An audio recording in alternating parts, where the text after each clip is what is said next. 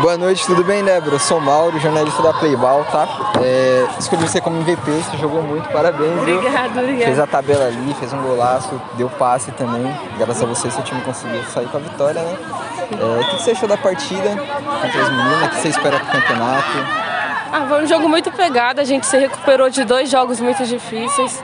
Conseguimos se igualar a times muito fortes, conseguimos manter o nível, recuperar as duas derrotas e conseguir uma vitória hoje, tá? Ficar mais tranquilo no próximo jogo. Isso aí, viu? Parabéns pela partida. Muito é, esse time jogou muito bem.